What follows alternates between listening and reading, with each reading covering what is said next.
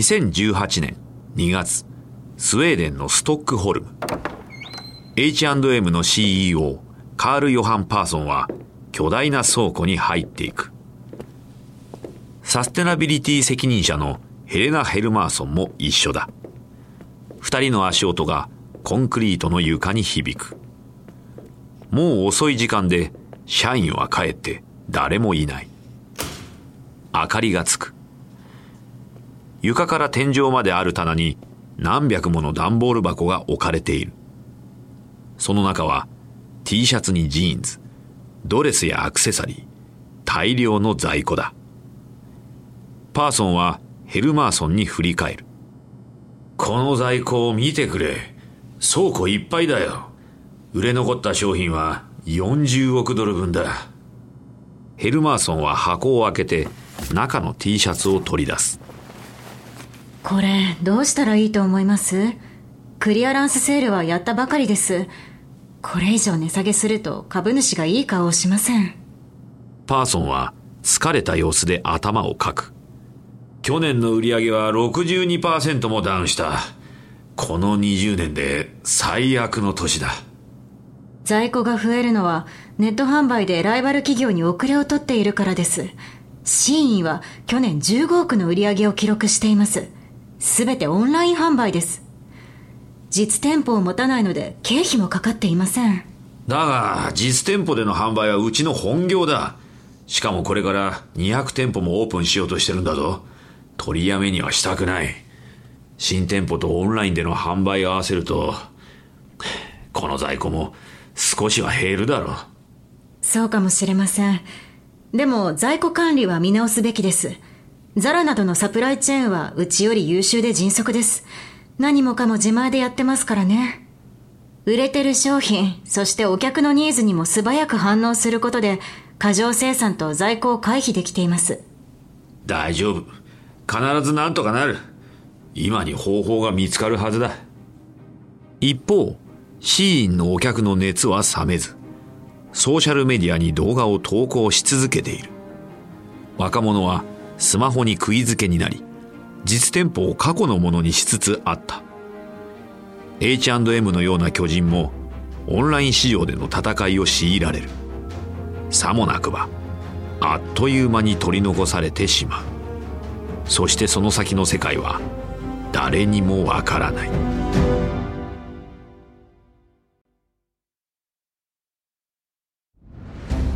原作ワンダリー。制作日本放送がお届けするビジネスウォーズ。案内役は私春風亭一之輔です。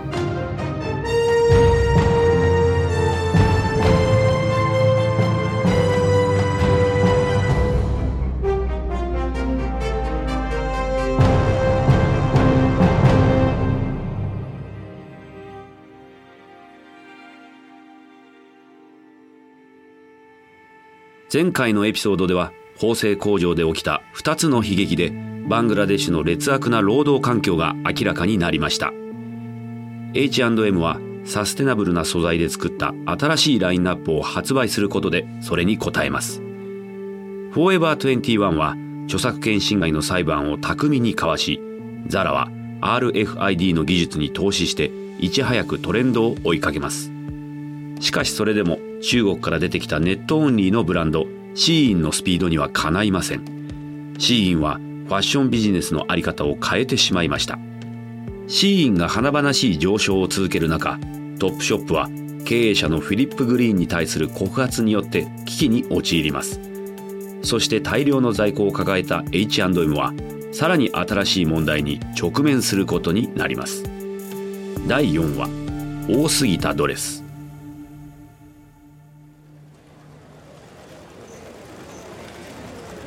2018年中国広州市。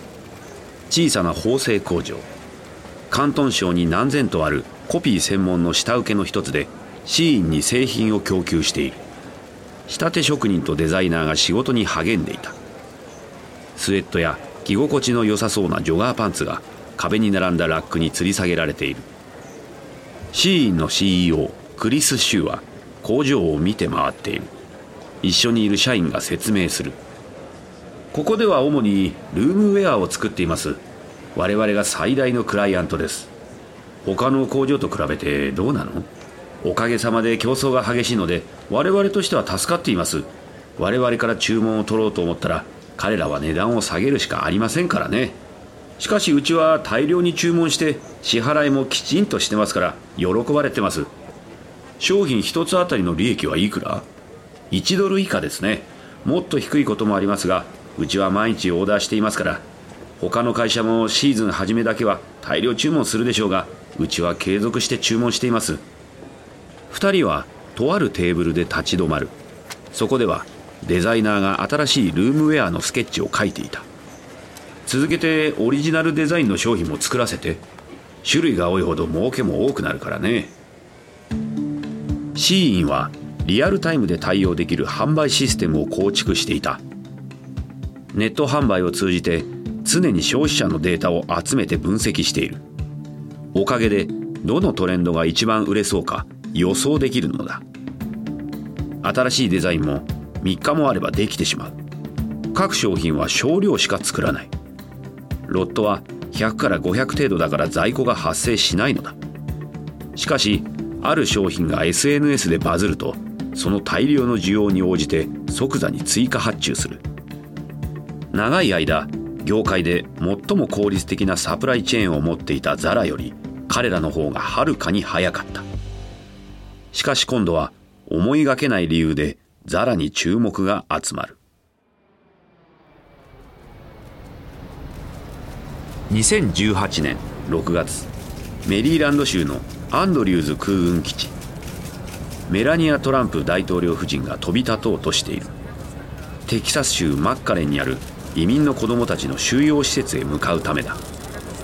オリーブグリーンのアノラックジャケットを着て彼女は飛行機のタラップを登っていく。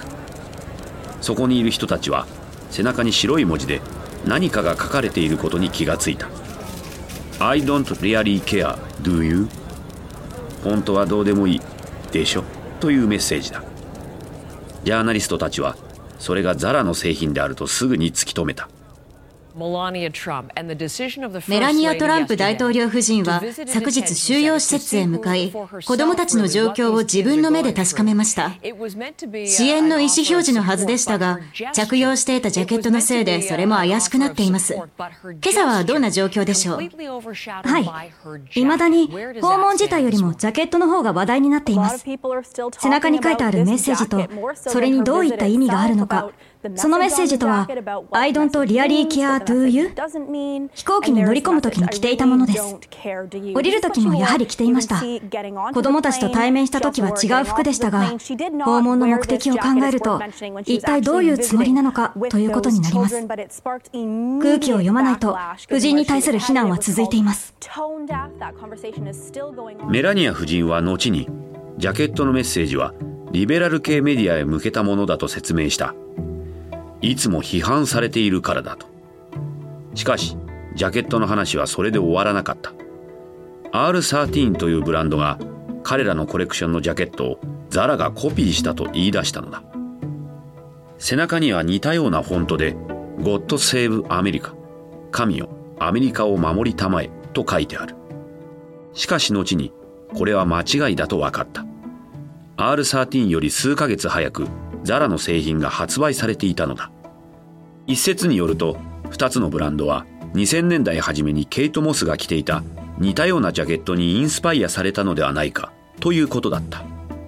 背中には「ゴッド・セーブ・ザ・クイーン」「神よ女王を守りたまえ」と書いてあった。ザラにとっては不幸中の幸いであった。マスコミは他の有名ブランドの失敗も書き立てる。H&M も大きくつまずいていた。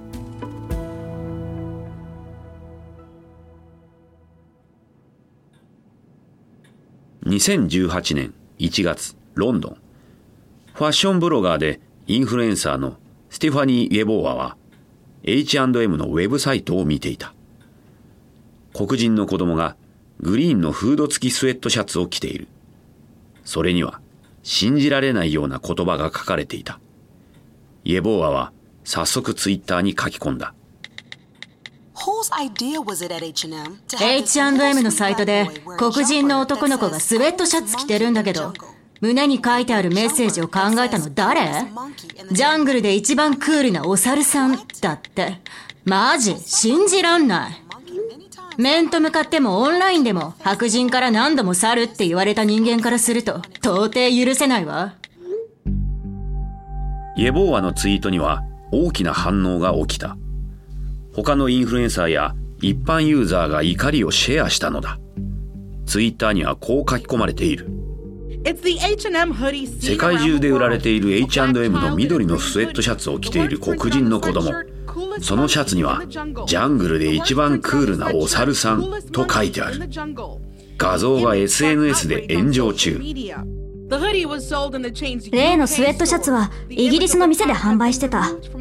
子供の画像はウェブサイトからすでに削除されてる。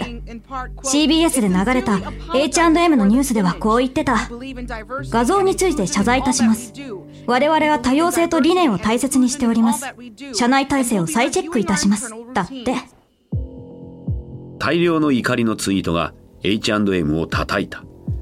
続いてアーティストのザ・ウィークエンドがこの写真に深く傷ついたとつぶやいて次のコレクションでのコラボをキャンセルした。南アフリカでは抗議する市民が H&M の店に押しかけショッピングセンターから出て行けと叫んだ。緊張が高まったため南アフリカの全店舗を一時的にクローズしたほどだ。ウェブでの広告も商品そのものも市場から引き上げられたがこの一連の騒動で H&M への関心を失った世間はブランドの評価をさらに下げた。一方、トップショップはますます弱体化していき、2017年のイギリスの売り上げはついにザラに抜かれてしまった。しかも、オーナーのフィリップ・グリーンに関するスキャンダルが裏に隠されていたのだ。まだ表沙汰にはなっていなかったが。2018年10月24日。イギリスの新聞デイリー・テレグラフはある実業家によるセクシャルハラスメントと人種差別が数ヶ月にもわたって行われていたと報道した。しかし実業家の名前を出す前に裁判所から報道禁止命令が出てしまう。ある議員が両親の呵責に耐えられなくなった。上院議員のピーター・ヘイン教は席で神経質に体を動かしている。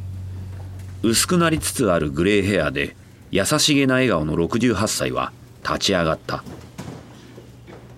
重大かつ必要なセクシャルハラスメントと人種差別を何度も繰り返したと報じられているある実業家についてであります。その実業家は事実を隠すため多額の費用を弁護士に支払っております。私は関係者とコンタクトを取っておりまして議員特権としてその名前を明かすことは私の責務だと感じました。実業家の名前はフィリップ・グリーンです。国民の関心の的となっている事実に対して報道禁止命令を出させたとされる疑惑の人物であります。議会はため息とざわめきに満ちた。トップショップをはじめイギリスを代表するファッション企業のオーナーフィリップ・グリーン。個人資産は50億ドルで2006年にはナイトの称号まで授与されている。グリーン氏は50万ドルもの弁護士費用を支払ってマスコミに彼の名前が報道されないようにしました。しかし被害者からの訴えは非常に深刻なものであります。彼は黒人の従業員に対して差別発言を行い、女性社員の体に触り、肉体的にも言葉でも多くの社員を虐待してきました。ある女性役員がヘッドロックをかけられていたという目撃情報もあります。私が名前を出せばグリーン氏は激怒することでしょう。しかし議員特権は憲法の重要条項であり、議会の独立を示すものでもあります。節度を持って使わねばなりませんし、誠意と責任を伴うものでもあります。それでも私は正義と権利を鑑み、この特権を行使する判断をいたしました。グリーンは激しく反撃したこれはデイリーテレグラフの復讐だと言ってみたり変異を非難したり上院に正式な異議を申し立てたりしたグリーンの弁護士たちは彼が虐待を行うのは情熱的な実業家で時に熱が入りすぎて怒りっぽくなる性格のためだと主張した。しかし世間は納得せずナイトの称号を剥奪すべきという論調が高まった。その上ビヨンセが自身のプロデュースブランドアイビーパークとトップショップの提携を解消すると発表。そしてグリーンは姿を消した。その1ヶ月後レポーターたちはアリゾナ州ツーソンの保養地でグリーンを見つける。カメラを従えたレポーターがやってくる。ワークアウトを終えたばかりのように汗だくのグリーンは彼らを威嚇した。出て行け。お前ら分かってない。来るな。グリーンさん今週ヘイン上院議員が行った演説についてどう思いますか？来るなと言ってるだろ。グリーンさん告発に答えなくていいんですか？グリーンさん。グリーンはゴルフカートに乗り込む。答えたくても法的な理由でできないんだよ。さっさと帰れ。グリーンはゴルフカートを全速力で発進させる。引かれそうになったレポーターが思わず飛びのく。この事件の前だがトップショップは若年層の客向けに特別セールを行っていた。だがそれでも客離れは止まらない。若者たちはトップショップの実店舗を捨てもっと新しいオンライン店舗へとくら替えしたのだ。例えばシーインのような。そしてついにトップショップは危機的状況に陥る。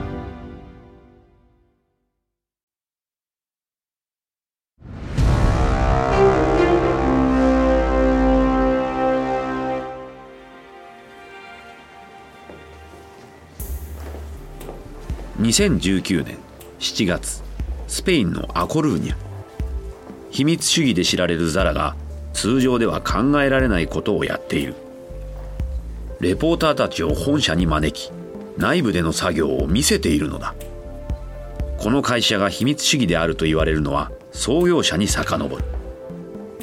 アマンシオ・オルテガ・ガオーナは数えるほどのインタビューしか受けていない。1999年までは写真すらなかった。しかもその写真は株式を公開するにあたって投資家に彼が実在することを証明するためのものだった。レポーターの一団は白い壁で日当たりのいい部屋に通された。ザラホームブランドの商品白いリネンのカウチに座っているのは社長のパブロ・イスラだ。つい最近 CEO の座を降りると発表したがこのようなプレゼンテーションを行うということはザラの顔であり続けるつもりらしい。前の COO カルロス・クレスポが彼の後継者となった。イスラはファッション業界の重要課題サステナビリティについて話し始める。カルロスのリーダーシップでザラはサステナビリティとデジタルイノベーションを進めます。オンライン店舗のスタートは遅くなりましたがその計画そして目標は他社に決して劣りません。今年の終わりまでに実店舗はエネルギーと水の消費を減らし我々の新しい環境基準に合わせます。一人のレポーターが手を挙げる廃棄問題はどうなんですオンラインでの販売は梱包材などで大量の廃棄を生みます特にプラスチックですが2023年までにパッケージのプラスチックは全てリサイクルされたものに変更します。2025年には生地に使うポリエステルも全てリサイクルされたものになります。リネンやコットンのようなその他の素材もさらにサステナブルな方法で製造します。もう一人レポーターが手を挙げる。非常に評価できるステップだと思いますがそもそもファストファッションはサステナビリティと相入れないと思いますが。まず第一に我々はザラをファストファッションブランドだとは考えていません。確かにファストファッションという業界はサステナビリティを全く考慮していないという印象を私も持っています。しかしザラはそうではありません。3年前から小売業界で最もサステナブルな企業と言われています。服を大量生産しようとも思っていません。ザラは1週間におよそ500の新デザインを世に出している。イスラはさらに続ける。結論として言いますが我々は業界の流れを変えられる規模があります。ザラが基準を厳しくすることで工場の製造過程を変えさせることができるのです。レポーターたちはザラ本社の中を案内された。個人のデスクはなくオープンな座席があるだけ。聞くところによるとオルテガ自身も毎日ここで仕事をするらしい。何もかも小綺麗な白い空間とテクノロジー。まるで SF 映画のような雰囲気だ。イスラはノートパソコンを使っている従業員を身振りで示す。システムは全てつながっています。北京にいる従業員が明かりを消し忘れるとここから消すことができるのです。誰かがうちのウェブサイトを検索しているとそのデータがリアルタイムで入ってきます。何が売れているのかチェックする1000人のスタッフがいてその情報をデザイナーにフィードバックしています。彼らは実際の店舗を模したセットの前を通り過ぎる。その隣にはスタジオがあって従業員チームがウィンドウディスプレイのさまざまなデザインを試していた。製造部門と流通センターも隣り合っています。そしてここには15のスタジオがあってそれぞれにカメラマンとスタイリストを配置しています。1日に20種類の製品を撮影してウェブサイトにアップロードします。1週間に2回新作を発表しホームページの一番上に掲載することになります。ですのでデザイナーは300人抱えています。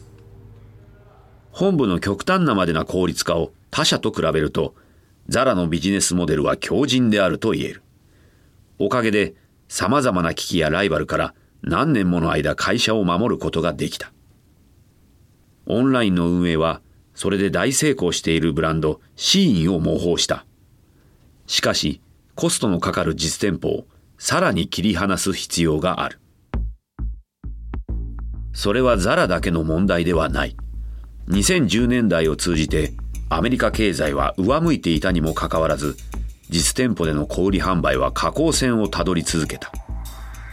メイシーズや JC ペニーシアーズといった老舗デパートは顧客の減少で100店舗以上が閉店に追い込まれた。ソーシャルメディアもさらに安いオンラインでのショッピングへと若い世代を駆り立てた。余ったお金は外食や旅行に使うのだ。この小売業界の変化に最も苦しんだのはフォーエバー21だった。2019年9月29日かつて創業者を億万長者にしたフォーエバー21は破産を申請した。ニュースをお伝えします。フォーエバー21が破産申請をしました。突然のことでファンは驚いています。オンライン市場での競争に敗れ、資金繰りが悪化したとのことです。ブランドは残りますが、全米で178店舗が閉店となります。フォーエバー21もオンライン販売をしているが、売上の80%は実店舗からのものだった。ピークだった2015年には、オーナーのジンスクとドンオンチャン2人の資産は59億ドルにも上った。しかし2人はその全てを失ってしまった。そして彼らの誇りであり、喜びでもあったハイランドパークの1号店も完全に閉店となった。フォーエバー21はまさに滅亡寸前の状態。しかし、ファストファッション業界全体は依然として大きな収益を生み出すビジネスだそして他のブランドは同じ道をたどらぬよう必死の抵抗を試みるのであった次のエピソードではシーンがさらに価格に厳しいお客を引きつけますがやがてその大きな反動が起こります。そしてザラと H&M はコロナ禍を乗り切ろうとあがきます。トップショップはついに売りに出されますがそこにオンライン専門のブランドが救いの手を差し伸べようとします。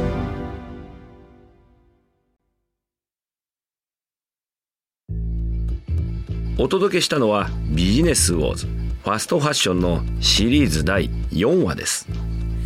ビジネスウォーズのこのエピソードお楽しみいただけたでしょうか？